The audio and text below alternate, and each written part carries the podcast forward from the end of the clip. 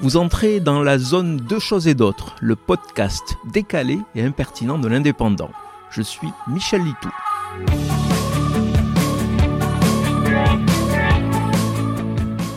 Réaliser des économies d'énergie sera la grande affaire de cet hiver partout en Europe.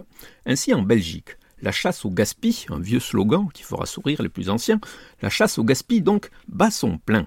Un ami, par ailleurs fonctionnaire, travaillant dans d'immenses bureaux à Bruxelles, explique que désormais, en plus du chauffage limité à 19 degrés, la direction a pris une décision assez radicale. Extinction de l'éclairage des locaux à partir de 18 heures. Étant lui-même cadre, il a souvent tendance à ne pas compter ses heures et ses journées se prolongent bien au-delà de ce couperet. Ça va être tout noir, diraient les Robins des Bois dans leur film. Avant cela, toujours pour réduire la consommation d'électricité de 15%, toutes les lampes individuelles de bureau avaient été supprimées.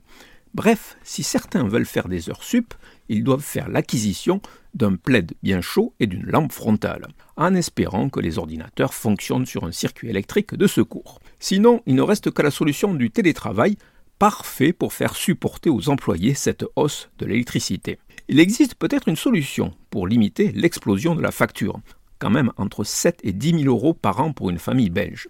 Ce week-end, un coureur belge est devenu champion du monde de cyclisme sur route. Les Belges aiment pédaler.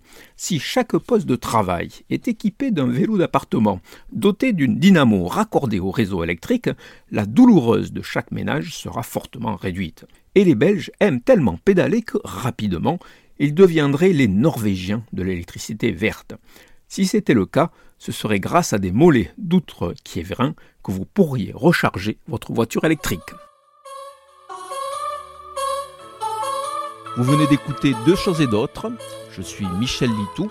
Si ce podcast vous a plu, retrouvez ma chronique tous les jours dans l'Indépendant. À demain!